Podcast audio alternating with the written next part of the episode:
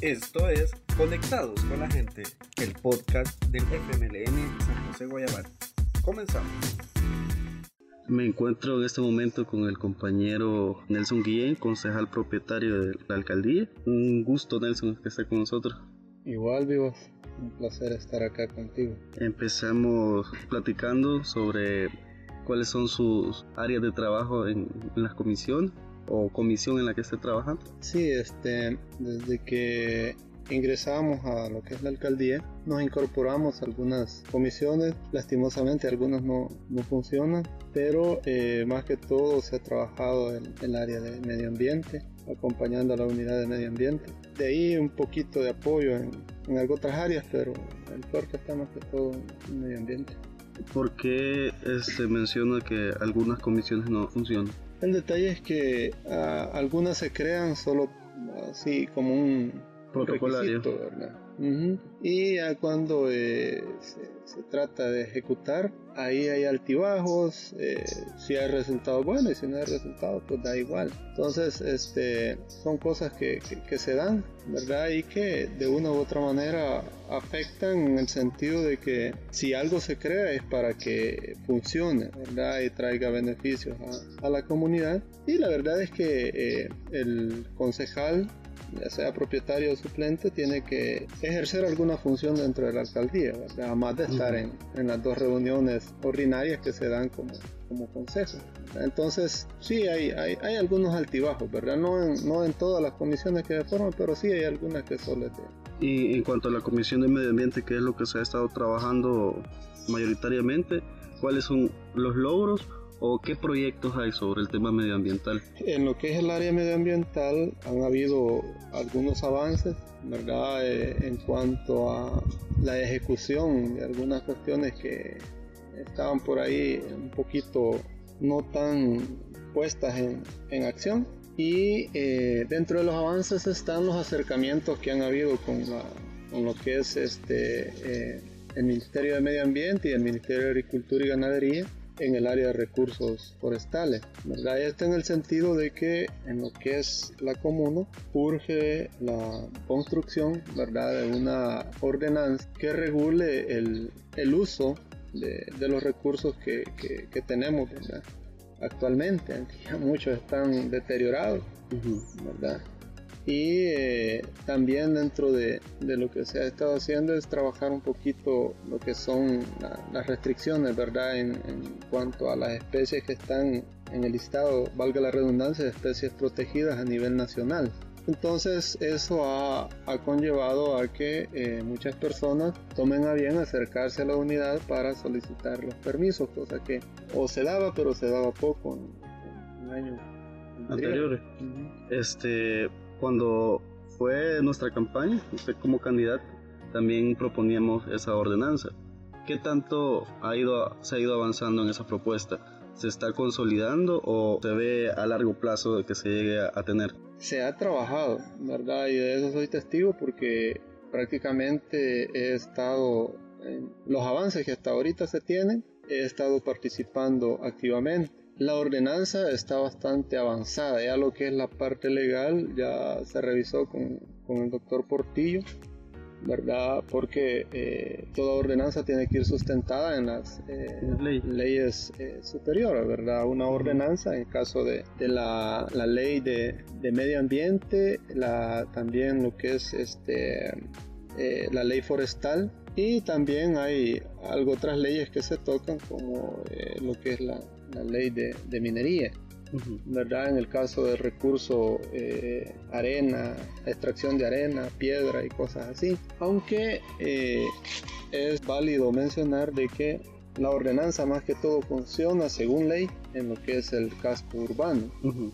Pero ya teniendo lista lo que es la, la ordenanza medioambiental, se abarca eh, todo el territorio. Eso va a ayudar, tal vez no a abarcar todo el territorio, sino más bien a, a, crear los mecanismos necesarios y legales para poder conectarnos con, ya sea con el mar o con medio ambiente. Uh -huh. ¿verdad? Porque en cuanto a lo que son permisos de, de tala, ¿verdad? Para Algunos eh, se pueden tala o, o, ya sea decomiso de, de madera, se va a tener una mejor coordinación con lo que es el mal ¿verdad? Porque no es, no es medio ambiente, sino que es el mar en el área de recursos naturales. Y pues eh, ya se puede hacer un, un procedimiento un poquito más de forma, ¿verdad? Porque ahorita lo que hemos estado afianzando un poquito es eh, conocer eh, el proceso que hay que llevar en cuanto a, qué sé yo, decomiso de madera, procesamiento de madera, cuáles son las instancias que hay que tocar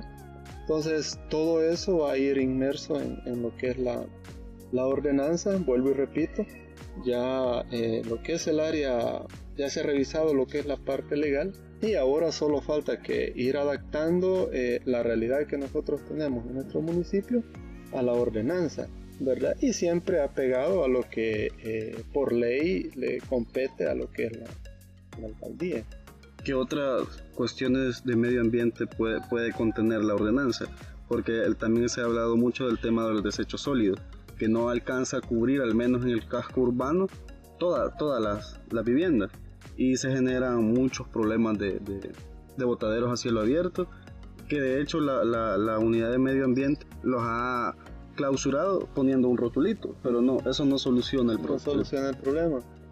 Sí, este, voy a hacer mención de esto, tal vez me salga un poquito del contexto, pero a nivel de, de lo que es el municipio de San José Guayabal, Suchitoto, Tonacatepeque y, y lo que es eh, Guasapa, está funcionando ahorita lo que es eh, eh, la microregión.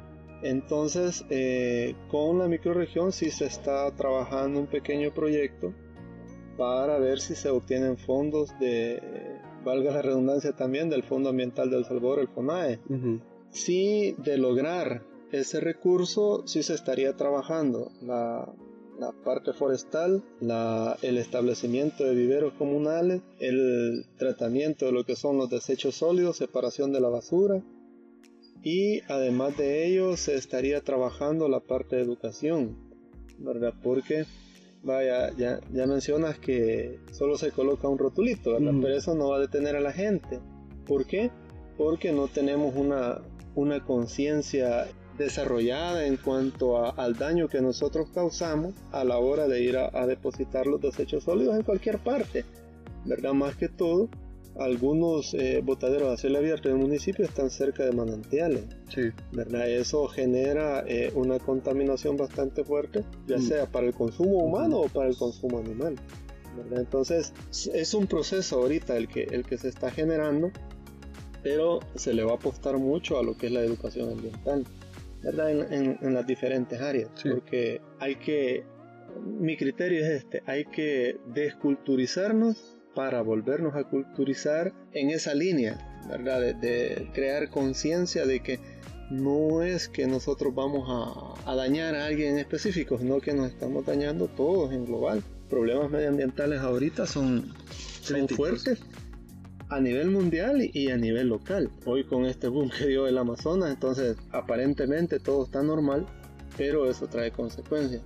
Y este, a medida eh, avancemos En la entrevista vamos a ver algunas cosas que se están dando a nivel de municipio y que eh, no es competencia de una entidad nada más, sino que es competencia de una, de una comunidad en, sí. Ya para ir entrando en, otro, en otra área, es cuál es la relación de, porque somos el único partido que, que, está integrando el Consejo Municipal. ¿Cuál es la relación con, con, el Consejo, dentro del Consejo y con el alcalde? Porque afuera la gente comenta de que los concejales no, no hacen nada, pues que solo cobran la dieta y este creo que es el espacio y la oportunidad para decirle a los guayabalenses qué se está haciendo. La verdad es que eh, yo comprendo a las personas que, que se expresan de esa manera porque yo también lo hacía cuando estaba fuera del consejo, pero internamente lógico, el trabajo no se, no se va a ver así, eh, no va a ser tan palpable. Desde que estuvo don Alejandro y mi persona, y hoy que está la compañera Siboney y, yo que hoy prácticamente ya estoy como, como propietario, uno lo que trata de hacer dentro del consejo es como acompañar aquellas iniciativas que llevan beneficio común o tratar de que las obras que van para un sector abarquen mucho, mucho, mucho más, mucha más área, digamos. Entonces, dentro de, Del accionar que se ha hecho dentro de la alcaldía eh, hay muchos aspectos. Lo único que, como yo se los he dicho mucho, a mí no me gusta la publicidad. A mí me interesa que las cosas se hagan. Voy a mencionar solo algunas cuantas, ¿verdad? Y dentro de ello voy a iniciar con mi fuerte, es el área medioambiental. Y ahí ya estamos trabajando con eh, la ordenanza municipal de protección de, del recurso eh, forestal. forestal que tenemos. Eh, se logró adquirir un promedio de 5.500 árboles, ¿verdad? Algunas áreas, pequeñas áreas ya se reforestaron en el río Champato, ¿verdad? Que es el que alimenta el río Guasa, parte de Palacios, ¿verdad? En el río El Zapote, el Zapotal creo que se llama, y una parte que se ha sembrado aquí en, el puente del río Guasa que comúnmente conocemos, y algo otras personas que han eh, optado por, por adquirir árboles y sembrarlos. Algunos dirán, bueno, ¿y por qué no los repartieron? Porque yo di mi punto de vista y es que si nosotros dejamos un día solo para repartir, y esos árboles, ¿dónde están? No es como tener áreas específicas donde ya esos árboles se plantan y se tratan de cuidar. También creo que fue en el sillero, ¿verdad?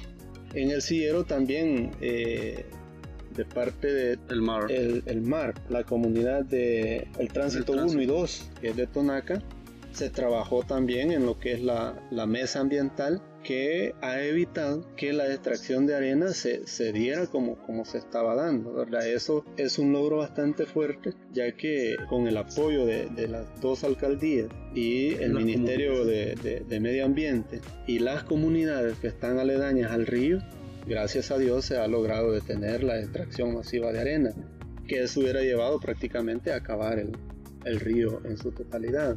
De otras acciones que se han dado es, aunque algunas personas no, no, lo, no lo conocen, pero por nuestra intercesión también se logró que en el proyecto de agua de Piedra Labrada, Santa Inés y Ramírez, la población obtuviera un beneficio de 82 mil, 84 mil dólares más o menos, que era la, la, compensación que tenía que poner cada una de las familias en piedra, arena y grava.